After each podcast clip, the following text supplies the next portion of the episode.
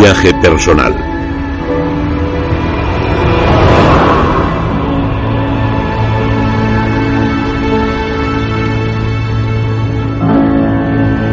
Historias de viajeros.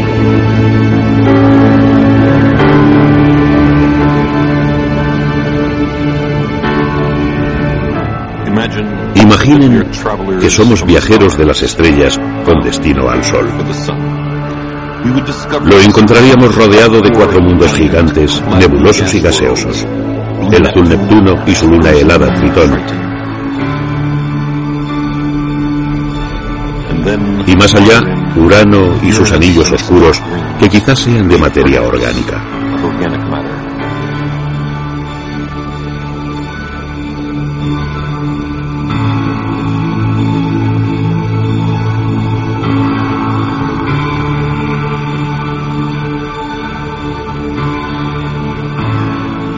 Saturno, la joya del sistema solar,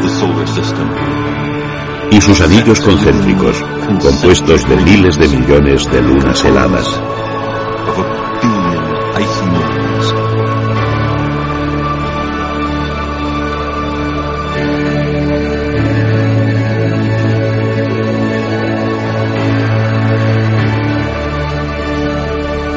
Y finalmente, flanqueado por enormes satélites, el planeta más grande, Júpiter. Sus nubes multicolores tienen destellos de rayos.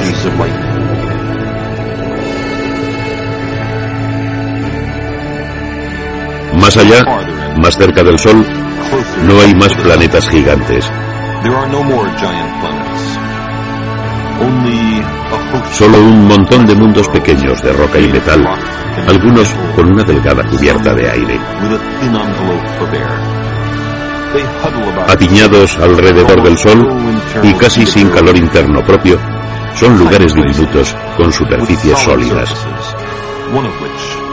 Uno de ellos, un mundo bonito y azulado, es la Tierra.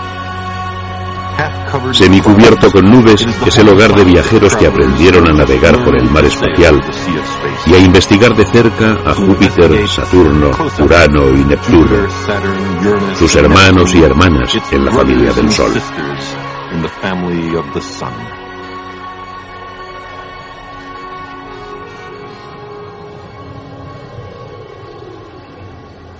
Estos viajes de exploración al sistema solar externo son controlados desde un solo lugar del planeta Tierra. El Laboratorio de Propulsión a Chorro de la Administración Nacional de Aeronáutica y del Espacio en Pasadena, California.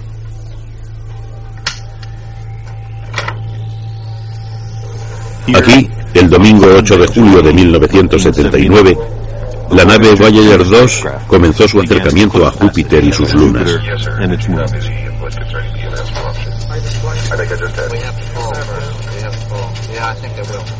Sistemas generales listos para control. Listo. La nave fue programada para explorar Júpiter con órdenes radiotransmitidas a sus ordenadores a bordo. Potencia 450 vatios. Iniciando potencia. Sistemas DSE. Moro, LACP, encuentro lejano. Estamos en toma 210. El último curso comunicado fue revertido. Sistemas A, verificación terminada. Aquí verificamos la fidelidad del emisario Voyager. ¿Entiende las órdenes? ¿Cómo está su salud, temperatura, su cerebro, su corazón? Sistemas A, verificación terminada. La nave sigue su curso. Las naves espaciales modernas no llevan tripulación. Son robots semi-inteligentes, bellamente construidos. Los ojos del Voyager son dos cámaras de televisión diseñadas para tomar miles de fotografías del sistema solar. Junto con otros instrumentos, están en una plataforma que apunta hacia los planetas. Su cerebro son tres ordenadores integrados en medio de la nave. Se comunican a través de una antena montada como una vela. El Voyager lleva un mensaje para las civilizaciones que eventualmente encuentre en el espacio. Sus paneles se abren y se cierran controlando la temperatura. Pero como viaja tan lejos del Sol, no puede usar su energía.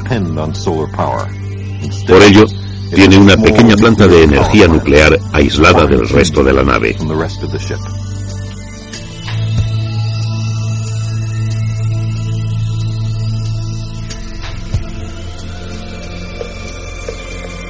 Muchas cosas pueden fallar en estas misiones. El personal de control está un poco intranquilo.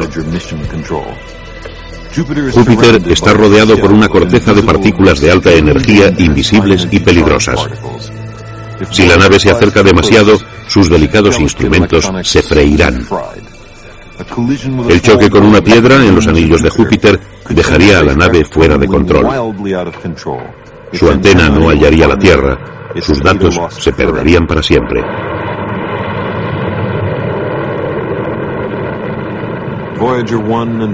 Los Voyager 1 y 2 fueron lanzados en el verano de 1977.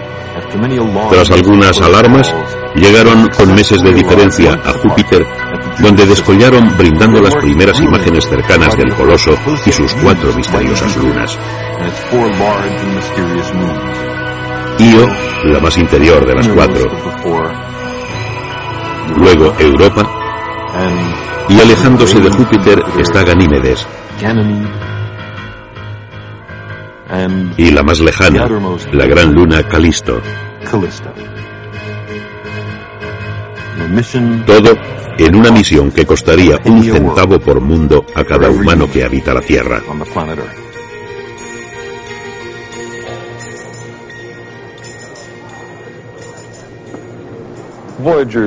El paso del Voyager por Júpiter lo aceleró en su viaje a Saturno. La gravedad de Saturno lo empujará hacia Urano y en este juego de billar cósmico, después de Urano se alejará más allá de Neptuno, dejando el sistema solar. Será una nave interestelar destinada a errar para siempre en el gran océano interestelar. Para el caso de que en el futuro distante el Voyager se encontrara con seres de otra civilización del espacio, lleva un mensaje. Un disco fonográfico, áureo, delicado y con instrucciones de uso. En este disco hay fotografías, sonidos, saludos y una hora y media de exquisita música, los grandes éxitos terrestres. Un regalo a través del océano cósmico de una isla civilizada a otra. El disco lleva escrito a mano en inglés un saludo adicional que dice a los compositores de música de todos los mundos y todos los tiempos. Estos viajes de exploración y descubrimiento son los últimos de una larga serie que ha caracterizado y distinguido a los humanos. En los siglos XV y XVI se viajaba de España a las Azores en unos días, lo que ahora se tarda en cruzar de la Tierra a la Luna. Se tardaba unos meses en cruzar el Atlántico y llegar al Nuevo Mundo, las Américas. Hoy, en unos meses, se cruza el sistema solar interno para ir a Marte y Venus, que literalmente son mundos nuevos esperando. En los siglos XVII y XVIII se iba de Holanda a China en un año o dos, lo que tarda el Voyager en ir de la Tierra a Júpiter.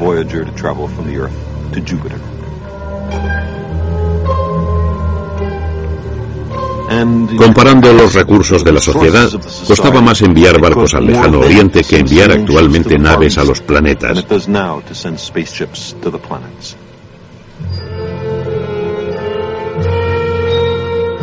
La pasión exploradora está en el corazón humano. Este impulso por viajar, ver y conocer ha encontrado su expresión en cada cultura. África fue circunnavegada por fenicios al servicio de un faraón egipcio en el siglo VII a.C.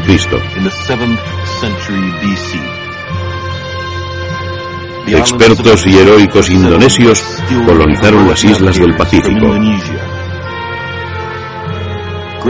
Grandes flotas de barcos de juncos partieron de puertos chinos de la dinastía Ming para explorar India y África. Un siglo después, tres barcos de España, bajo el mando de un navegante italiano, descubrieron América. Después, una expedición portuguesa consiguió circunnavegar el globo. Estos viajeros de distintas culturas fueron los primeros exploradores planetarios. Unieron a la Tierra en un solo mundo. Con nuestras exploraciones seguimos sus huellas. Las naves actuales son precursoras, la vanguardia de futuras expediciones planetarias humanas. Hemos hecho este camino antes y queda mucho por aprender estudiando los grandes viajes de hace unos siglos.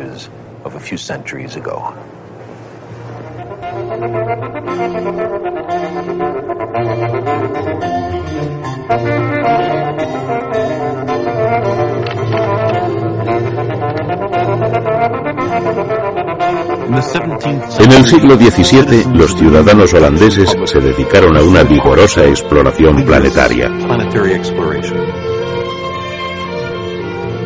Era una sociedad revolucionaria.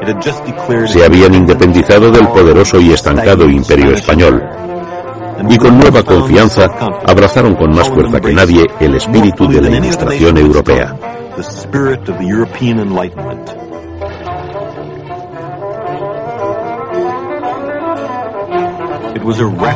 Fue una sociedad racional, ordenada y creativa. Al cerrárseles los puertos y barcos españoles, la supervivencia económica dependía de la capacidad de construir, tripular y operar una gran flota naviera comercial. La Compañía Holandesa de las Indias Orientales era una empresa estatal y privada cuyos barcos viajaban a los confines para adquirir artículos raros y revenderlos luego en Europa. Esos viajes fueron vitales para la República.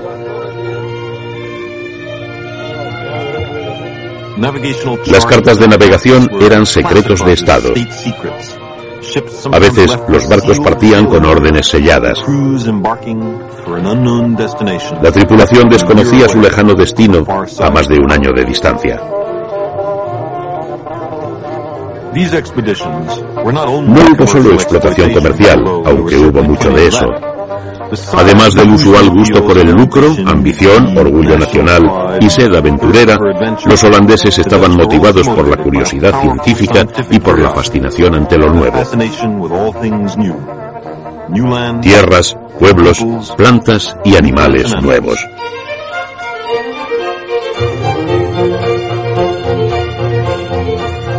Este edificio, que fue alcaldía de Ámsterdam, aún muestra la gran seguridad de sus arquitectos.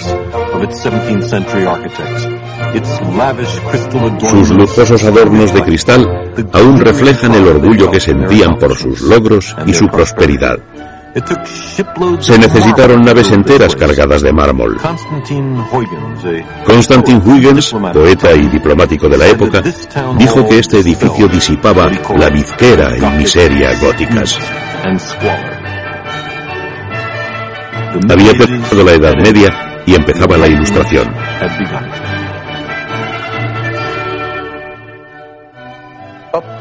Observen allí arriba. Atlas sostiene a los cielos sobre sus hombros. Debajo está la justicia con una espada y balanza doradas flanqueada por la muerte y el castigo.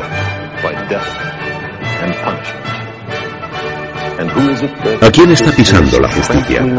Vaya, son la avaricia y la codicia, los dioses de los mercaderes.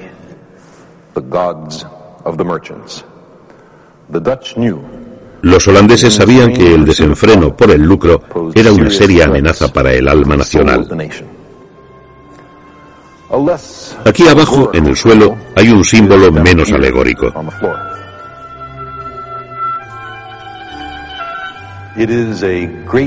Es un gran mapa embutido que se extiende entre África Occidental y el Océano Pacífico.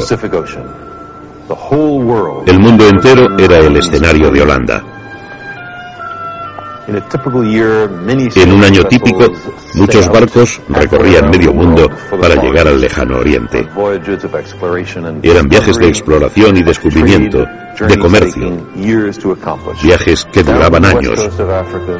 Bajando por la costa occidental africana, bordeaban la costa sur de África, atravesaban los estrechos de Madagascar, cruzaban el mar etíope y pasando por el extremo sur de la India llegaban a las islas de las especias, la actual Indonesia.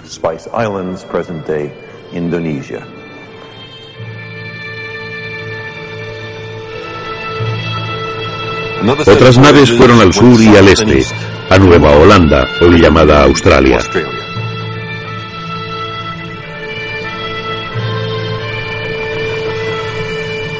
Otros se aventuraron por los estrechos de Malaca hacia el imperio chino.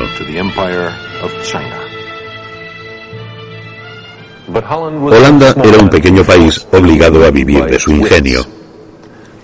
Su política extranjera era pacifista. Nunca antes ni desde entonces tuvo Holanda tantos científicos, matemáticos, filósofos y artistas. Fue la época de los grandes pintores, Rembrandt y Vermeer.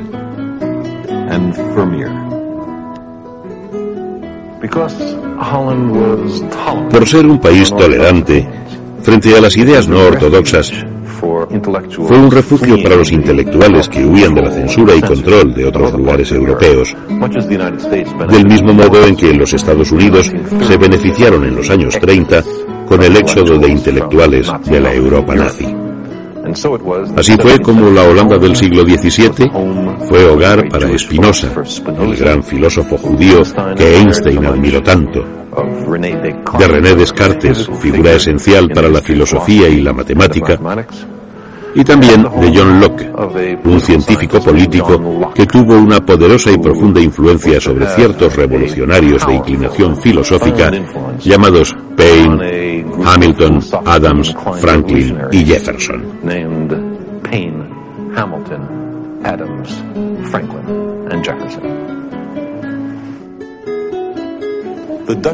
La Universidad de Leiden ofreció una cátedra a un científico italiano llamado Galileo, quien fue obligado por la Iglesia Católica, bajo amenaza de tortura, a retractarse de su herética idea de que la Tierra giraba alrededor del Sol y no al revés. Galileo tuvo lazos con Holanda. Su primer telescopio se basó en un catalejo holandés. Con él descubrió los cráteres lunares, las fases de Venus y las cuatro grandes lunas de Júpiter. Ser una potencia exploradora hizo también de Holanda un gran centro cultural. La tecnología naviera fomentó la tecnología en general. Un problema clave era la determinación de la longitud. Con la latitud era más fácil. Cuanto más al sur, más constelaciones meridionales. Pero la longitud necesitaba un cronómetro preciso. Un reloj exacto marcaría el tiempo del lugar para zarpar. Las estrellas indicarían la hora a bordo y la diferencia entre ambas daría la longitud.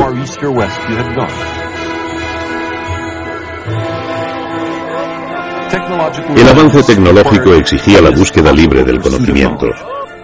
Holanda fue el principal editor y vendedor de libros en Europa, traduciendo e imprimiendo libros censurados en otros países. Las aventuras en lugares exóticos con sociedades extrañas sacudieron Holanda. Se cuestionó el saber imperante, mostrando que ideas aceptadas durante milenios podían estar equivocadas.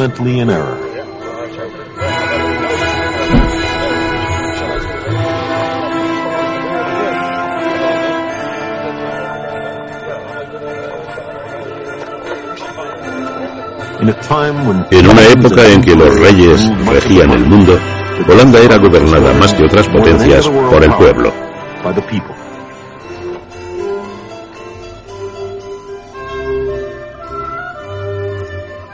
Gozaban de cierto bienestar material.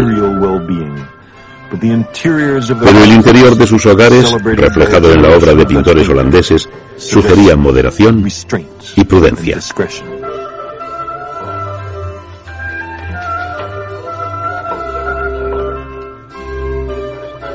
Los oficiales expedicionarios y mercantes regresaban para compartir los bienes adquiridos y describir las maravillas que habían hallado.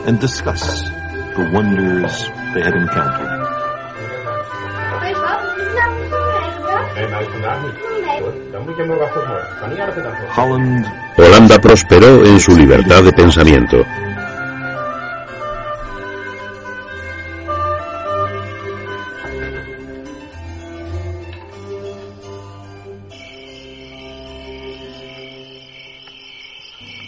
En Italia, Galileo anunció otros mundos. Giordano Bruno especuló con vida en otros mundos. Por esto sufrieron brutalmente. Pero en Holanda, Christian Huygens, que creía en ambas ideas, fue colmado de honores.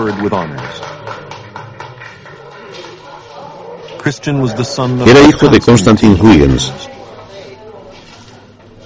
quien a su vez se distinguía como experto diplomático, literato y amigo y traductor del poeta inglés John Donne.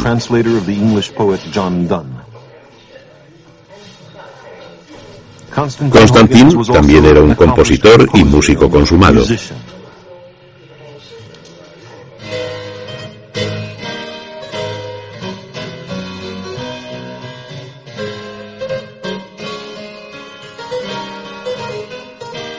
Constantin descubrió a Rembrandt van Rijn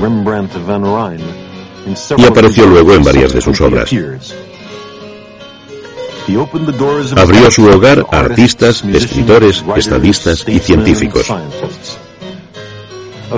Les esperaba un banquete de bienes e ideas de todas partes.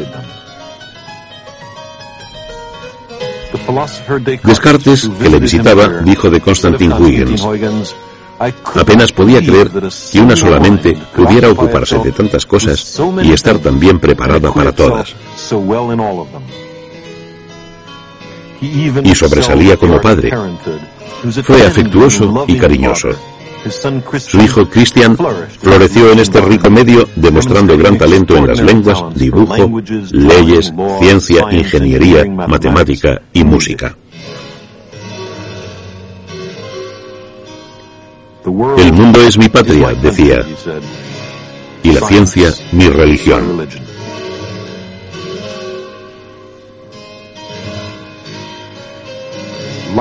La luz era un tema de la época. La luz simbólica de la libertad de ideas y religión, la que impregnaba la pintura y la luz como objeto de estudio científico. El microscopio se inventó en Holanda y se convirtió en una curiosidad de salón. Su inventor, amigo de Christian, fue Anton Leeuwenhoek.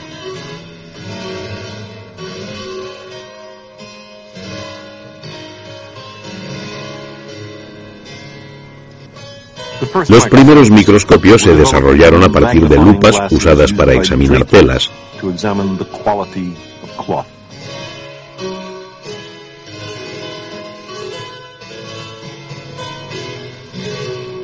Leeuwenhoek y Huygens fueron abuelos de la medicina moderna. Para su asombro, Leeuwenhoek descubrió el universo en una gota de agua. Describió a los microbios como animálculos y los calificó de lindos.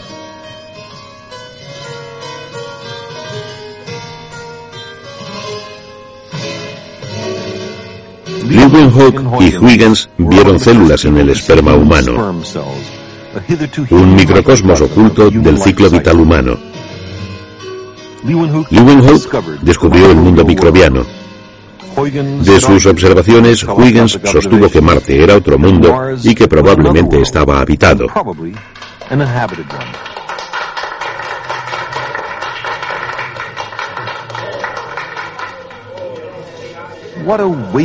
Qué desperdicio, pensaba, si Marte fuera yermo. Así pues, la búsqueda de microbios en Marte proviene directamente de Huygens y Leeuwenhoek en la Holanda del siglo XVII.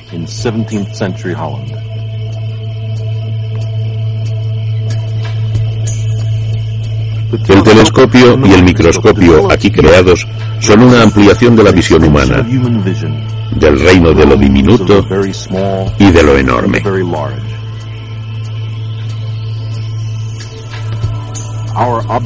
La observación de átomos y galaxias se inició en ese tiempo y lugar.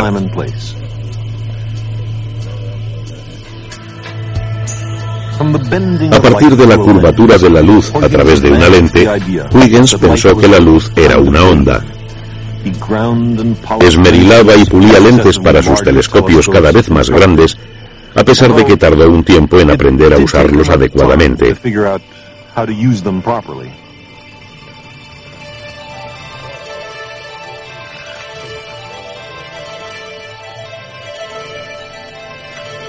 Fue el primero en ver rasgos de Marte. El primero en sugerir que Venus está cubierto de nubes y en entender la naturaleza de los anillos de Saturno. Saturno está rodeado, dijo, de un anillo delgado y plano que no toca al planeta.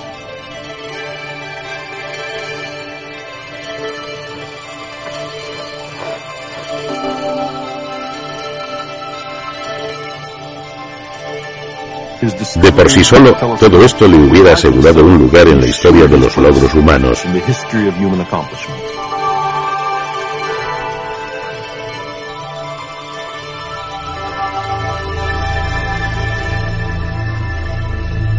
Huygens descubrió Titán, la mayor luna de Saturno.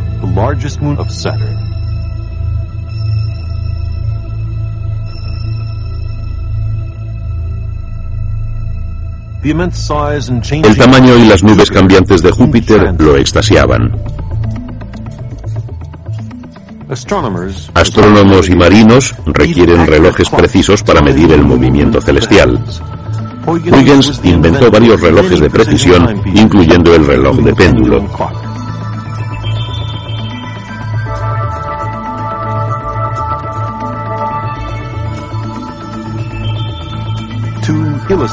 Ilustró el universo heliocéntrico copernicano construyendo calculadoras que reproducían el mecanismo celestial de Mercurio a Saturno.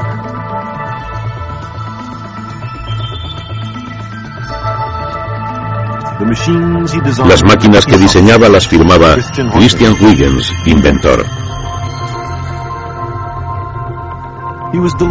Le complacía que Copérnico fuera muy aceptado en Holanda y reconocido por los astrónomos, salvo por aquellos que eran lentos o aceptaban la superstición impuesta por la autoridad humana.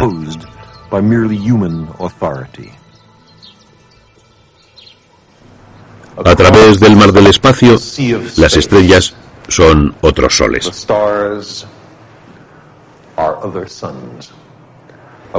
algo que Huygens apreciaba perfectamente bien. Razonaba que si nuestro sistema planetario comprendía al Sol y los planetas girando a su alrededor, aquellos otros soles también tendrían un séquito de planetas a su alrededor y que muchos de esos planetas estarían habitados. Publicó estas ideas en un libro notable que lleva el triunfante título Los mundos celestiales descubiertos. El subtítulo es Conjeturas relativas a los habitantes, plantas y producciones de los mundos en los planetas.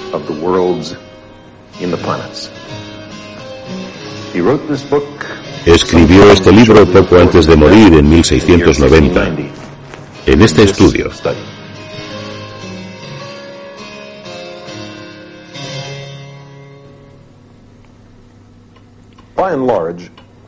En general, Huygens imaginó que el ambiente de otros planetas y también que sus habitantes serían muy parecidos a los de la Europa del siglo XVII. Me pregunto si imaginó viajes a esos mundos a los que él se acercó primero con un telescopio. Quizás soñó que un día los viajes a los planetas serían como los de descubrimientos geográficos de su época y lugar.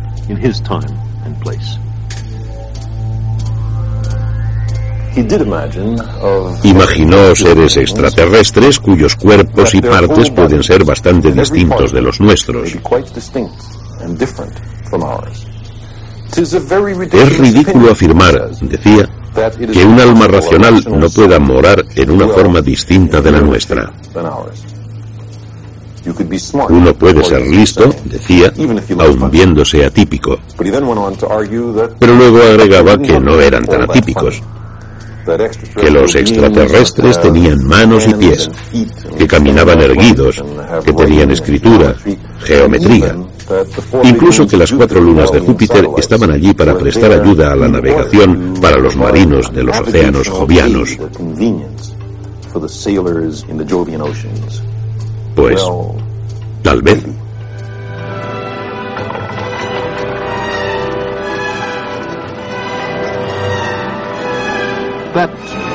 Quizás esa especulación sea incorrecta, pero piensen en un ciudadano del siglo XVII con el valor y perspicacia para imaginar otros paisajes e inteligencias. ¿Podría realmente haber marinos en un millón de otros mundos? Huygens escribió, qué maravillosa y sorprendente perspectiva tenemos de la magnífica vastedad del universo.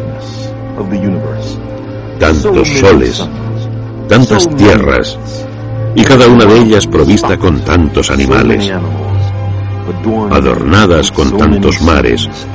¿Cómo debe crecer nuestro asombro cuando consideramos la distancia y la multitud prodigiosa de estrellas?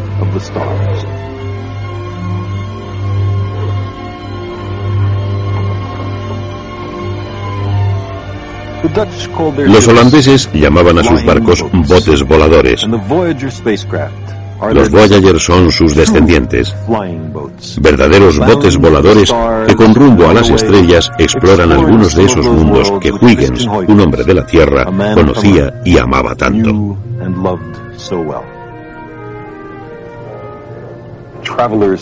Relatos de viajeros. Uno de los bienes de hace siglos traídos en los viajes en barco eran los relatos.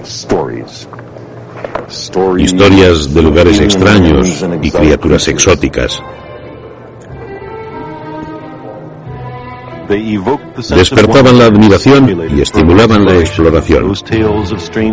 Esos relatos permitieron a algunos europeos verse de distinta forma. Había relatos de seres sin cabeza, pies vivos, cíclopes.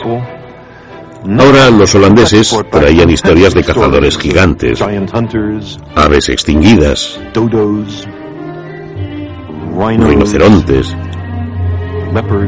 leopardos y otras criaturas.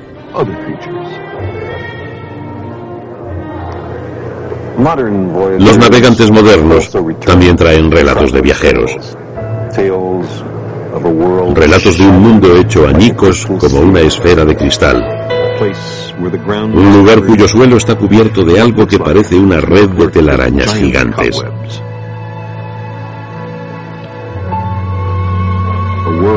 Un mundo con un océano subterráneo. Pequeñas lunas con forma de patata una tierra arañada, roja y amarilla, con lagos de azufre derretido y erupciones volcánicas de 300 kilómetros de altura. Y un lugar llamado Júpiter, mil veces más grande que la Tierra. Allí no hay montañas, volcanes o ríos, solo un vasto océano de gas y nubes. Todo lo que vemos en Júpiter flota en el cielo. Pero hay muchas cosas fascinantes en Júpiter. Al condensarse el sistema solar con el polvo y gas interestelar, Júpiter obtuvo la mayor parte de la materia no expulsada al espacio y que no cayó y pasó a formar el Sol. Júpiter es básicamente de hidrógeno y helio, como el Sol, Si Júpiter hubiera tenido unas docenas más de masa, su materia en el interior podría haber sufrido reacciones termonucleares y habría empezado a brillar con luz propia. Júpiter es una estrella fracasada. Si se hubiera convertido en estrella, estaríamos viviendo en un sistema binario con dos soles en el cielo y las noches serían menos frecuentes. Por debajo de sus nubes, el peso de las capas atmosféricas produce presiones muy superiores a las existentes en la Tierra. Las nubes son esta capa. Las altas presiones están en el interior. Y son tan grandes que los electrones salen estrujados de los átomos de hidrógeno, produciendo hidrógeno metálico líquido. Pero en el núcleo de Júpiter puede haber una masa de hierro y roca, un gigante similar a la Tierra bajo presiones asombrosas, oculto para siempre en el centro del mayor planeta.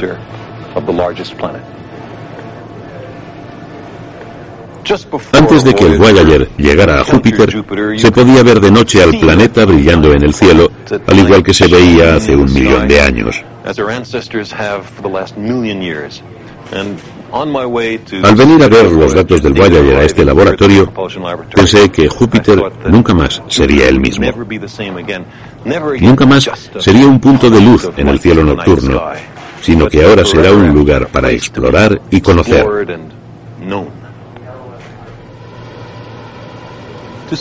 Ver las primeras imágenes próximas de un mundo nunca antes visto es una gran alegría en la vida de un científico planetario. El 9 de julio de 1979, en los monitores de televisión en tiempo real del laboratorio, conocimos a un mundo llamado Europa. Estos son los exploradores modernos, personas entrenadas en astronomía, física, geología o ingeniería. Muchos dedicaron a ocho años al Voyager. Probably pump in enough energy to keep it liquid. Let's see. So the appeal, the CASA thing said that in order for there to be enough heating going on, you sort of had to start the heating before Europa basically uh, cooled off, as I recall. Well, yeah, but gee, what about the relief from the cracks? Shouldn't the cracks anneal and flow also? They got to sure, be, they got to be, be renewed. The island Europa, there's a twin, a pair there, and there's a pair out of Ganymede cluster. No se puede mirar un mundo tan distinto al nuestro sin preguntarse por ambos. El Voyager nos regaló seis mundos nuevos solo en Júpiter. Al saber más sobre otros mundos, entendemos mejor al nuestro. Especulamos, corregimos, debatimos, calculamos, meditamos y cuestionamos. Se vuelve a los datos asombrosos y lentamente se empieza a entender.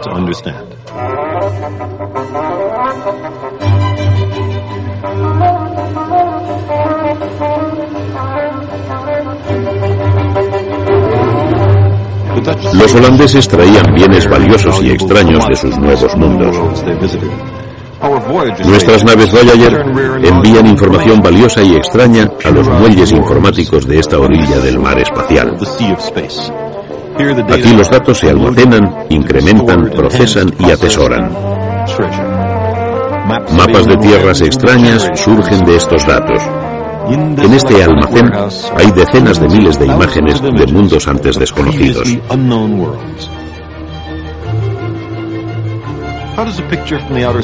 ¿Cómo llega una imagen del sistema solar externo? La luz solar brilla sobre Europa y se refleja en el espacio encendiendo el fósforo de las cámaras de televisión del Voyager. La imagen generada se radiotransmite a través de 500 millones de kilómetros a un radiotelescopio. Por ejemplo, al de Australia, que envía la información por un satélite de comunicaciones al sur de California. Allí se transmite por una serie de torres de microondas a un ordenador en nuestro laboratorio, donde finalmente es procesada.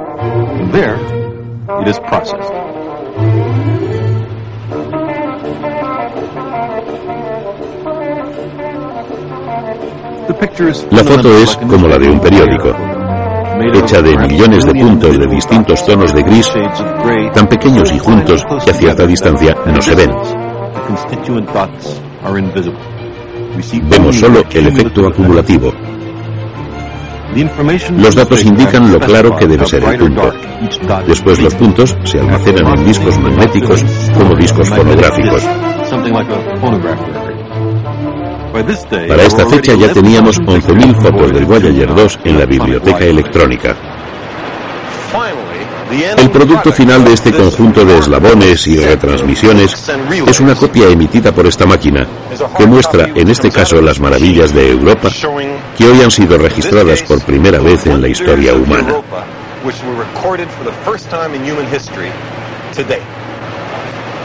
Es absolutamente sorprendente.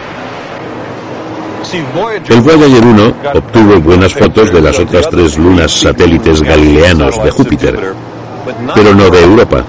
Ha sido el Voyager 2 el que ha obtenido hoy las primeras fotos cercanas de Europa, donde se ven cosas que están a solo pocos kilómetros. A primera vista parece ser una simple red de canales como la que Lowell imaginó en Marte. Vemos una red intrincada y sorprendente de entrecruzamientos de líneas rectas y curvas. ¿Las rectas son cordilleras? ¿O son canales? ¿Hay relación con la tectónica de placas terrestre? ¿Cómo ilumina a los otros satélites del sistema joviano? En este instante, la tecnología produjo algo sorprendente, pero corresponde a las limitaciones e ingenio de otro aparato, el cerebro humano, el hecho de poder descifrarlo.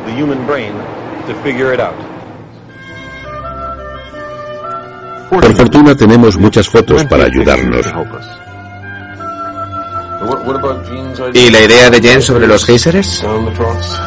¿En las hendiduras? ¿Cómo los conduces? Larry Soderblom, del equipo de imagen del Voyager.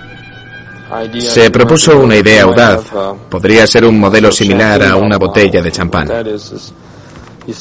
Bajo la corteza sólida queda un líquido. Entonces, ¿existe la efervescencia explosiva?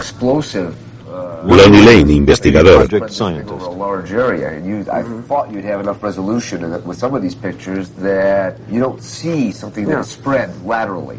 ¿Esta es la foto de alta resolución? Ahí está. Seleccionaremos el relieve y veremos qué reconocemos. Semanas después de recibir las fotos, aún seguíamos discutiendo. Casi tenemos la resolución. Miren las mesetas. Con esta resolución vemos los cráteres. Estos se conservarían indefinidamente bajo la corteza excepto las redes. Hay un conjunto de puntos muy pequeños, sobre todo en el terreno moteado. ¿Como estos aquí? Como estos de aquí. ¿Crees que son lugares de escape de gas? ¿Con calderas, fumarolas, solfataras? No lo sé. Pero te mostraré algo que encontré. Fíjate aquí.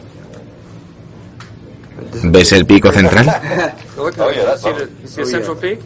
¿Y el pequeño hueco? Creo que es un cráter de impacto. Casi no hay cráteres. Espera. Encontramos uno. Casi ninguno. Entonces, si hallamos uno, que se supone es la excepción, quizás no sea una excepción. Quizá, pero preguntabas por los huecos que no entendemos. La deformación reológica acabó con los grandes cráteres y los pequeños están fuera de nuestra resolución. Porque solo tienen una décima de profundidad de la corteza. El proceso informático reveló algunos rasgos que parecían ser cráteres. Pero algo borró los grandes cráteres.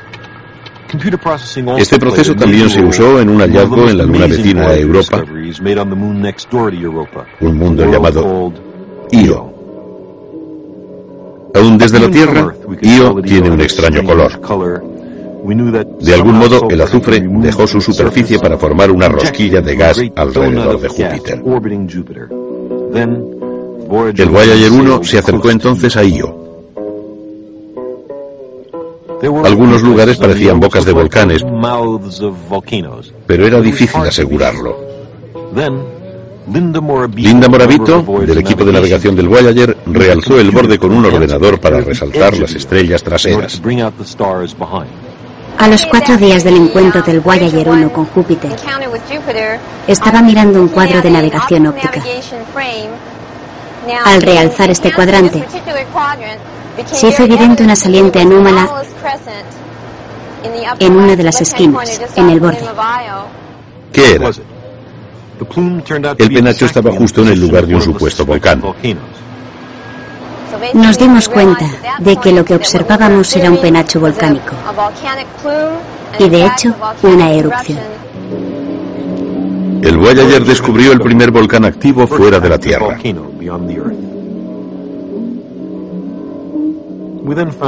Sabemos que hay no menos de nueve volcanes activos a intervalos y cientos o quizá miles extinguidos.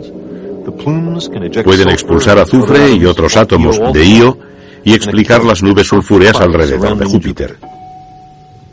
Ríos de azufre derretido corren por las montañas volcánicas y quizá den origen a los colores de Io.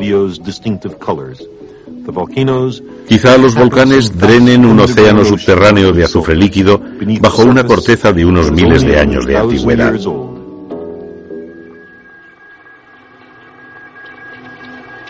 Hasta hoy, en los viajes al sistema solar externo, nos hemos quedado en casa. Hemos enviado robots y computadoras. Quizá un día viajemos nosotros. Pero supongamos que, como los capitanes holandeses, los ordenadores del Voyager tuvieran una bitácora. Combinando los hechos de los Voyager 1 y 2, podríamos leer lo siguiente. Día 1. Después de preocuparnos por las provisiones e instrumentos, despegamos con éxito de Cabo Cañaveral, con destino a los planetas y a las estrellas.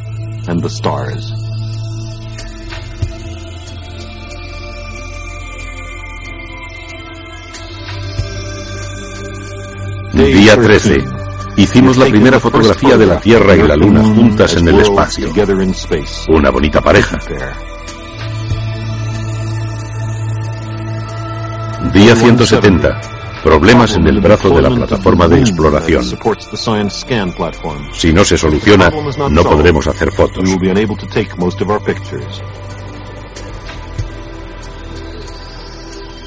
Día 207.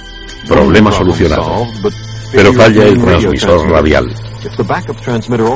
Si falla el de reserva, nadie volverá a oírnos nunca. Día 215. Cruzamos la órbita de Marte y entramos al cinturón asteroidal. Día 570.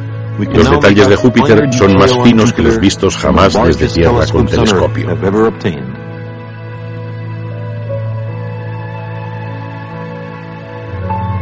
Día 640. Las nubes son peculiares y bellas. Ningún pintor terrestre pudo imaginar un mundo tan raro y hermoso. Las nubes blancas son cristales de amoníaco. Ignoramos la naturaleza de las rojizas. Quizás tengan fósforo o azufre. O quizá moléculas orgánicas como las que hace 4.000 millones de años en la Tierra originaron la vida. ¿Y qué es la gran mancha roja? Una inmensa columna de gas que supera a las nubes adyacentes. Podría contener seis tierras. Su movimiento nos hipnotiza.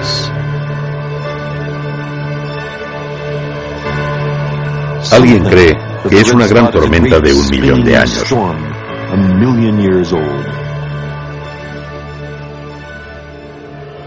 Día 650. Encuentro.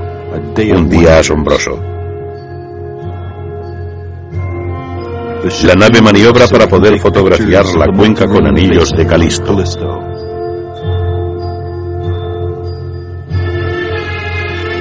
Imágenes de los sorprendentes rasgos de Ganímedes.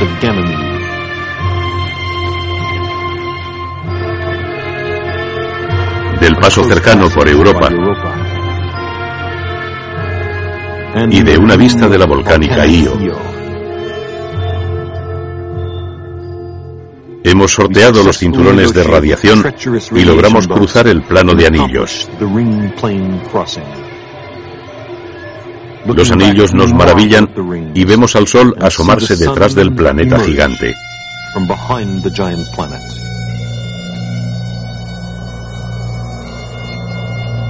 Nuestra misión explorará ahora el sistema solar externo.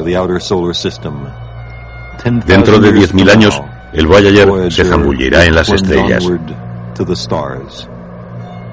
Hicimos naves para viajar por el mar del espacio.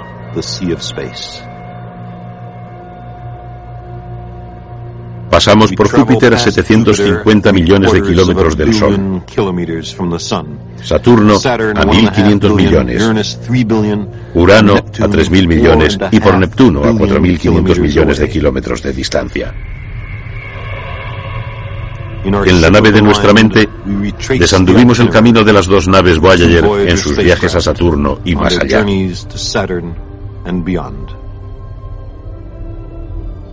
Saturno fue visto primero por Galileo, sus anillos entendidos por Huygens, pero solo ahora empezamos a penetrar en sus misterios.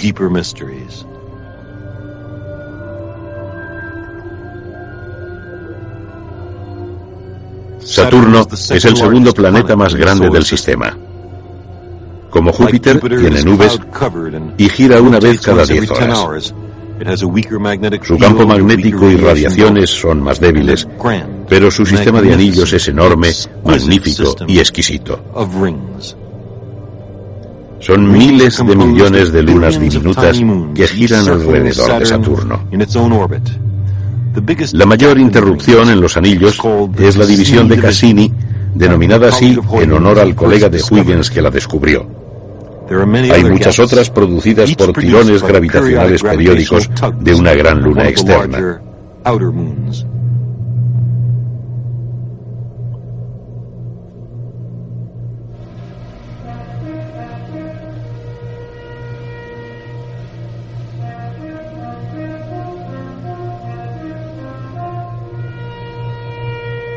Por debajo del plano del anillo vemos un cielo lleno de lunas.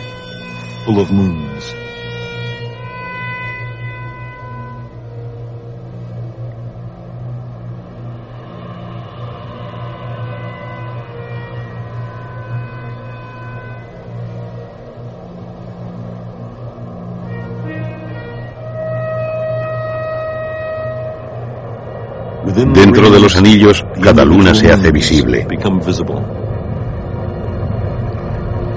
Son trozos orbitantes de hielo y nieve de quizás un metro de diámetro.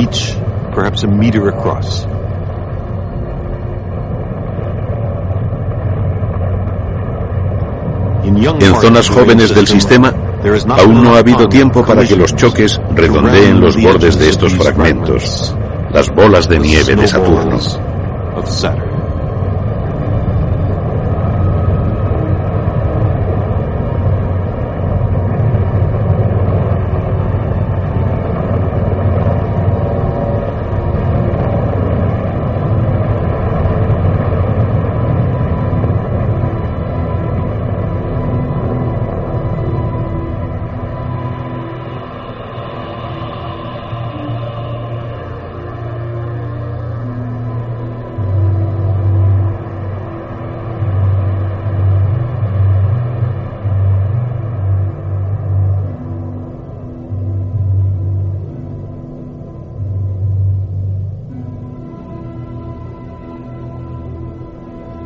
Lejos de los anillos, bañada por su luz roja, encontramos una inmensa luna cubierta de nubes.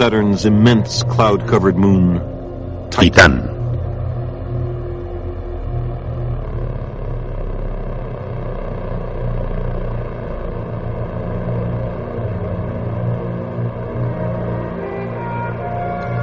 Su atmósfera es más densa que la de Marte tiene una gruesa capa de nubes rojas, quizás compuestas de moléculas orgánicas producidas por la luz ultravioleta solar y otras fuentes de energía de su aire rico en metano.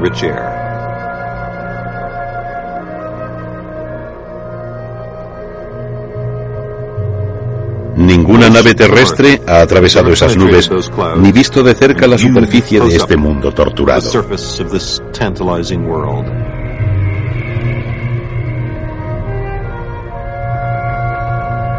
Es probable que el suelo esté cubierto con moléculas orgánicas caídas del cielo.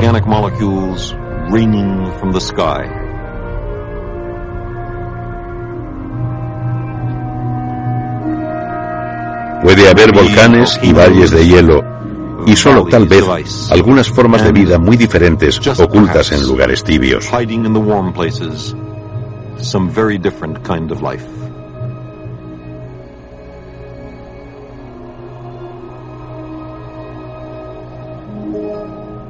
Cerca de un acantilado, en un inusual claro en las nubes, vemos asomarse a Saturno, el bello planeta con anillos.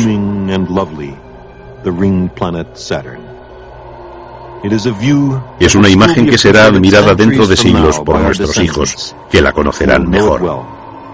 Tanto como nosotros conocemos ahora la bahía de Hudson y el mar de Barents, Indonesia, Australia y Nueva York. Recordarán cuando Titán fue vista por primera vez por las naves Voyager en sus viajes épicos, alejándose del sistema solar hacia la gran oscuridad interestelar.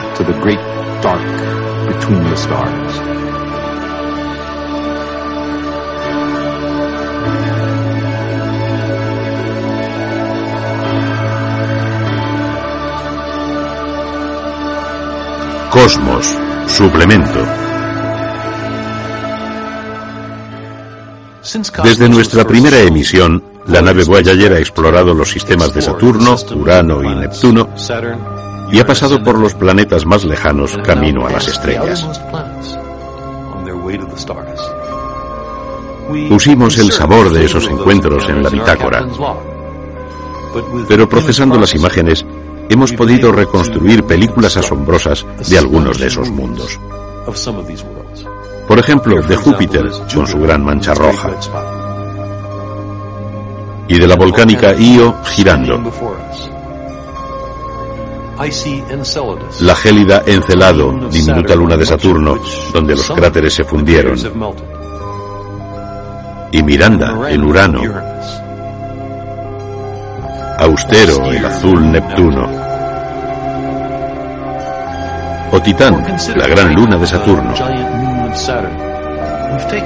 Tomamos nitrógeno y metano de su atmósfera, los irradiamos con electrones como los que llegan a Titán desde el campo magnético de Saturno e hicimos esto que encaja perfectamente con las propiedades de la niebla de Titán.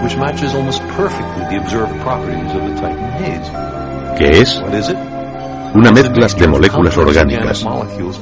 Poniendo un poco en agua puede producir aminoácidos, base de las proteínas.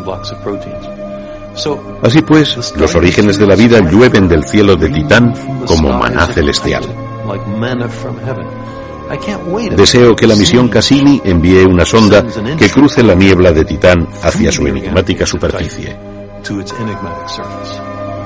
Las Voyager que recorren los planetas hacia las estrellas aún envían datos. Al dejar los planetas del sistema, la Voyager 1 giró para tomar una última fotografía de los planetas. Una de esas fotos fue de la Tierra, un pequeño punto azul puesto en un rayo de sol. Aquí está. Aquí vivimos. Es nuestro hogar. Los humanos somos una especie y este es nuestro mundo. Nuestra responsabilidad es cuidarlo hasta donde sabemos, es el único mundo de este sistema agraciado con la vida.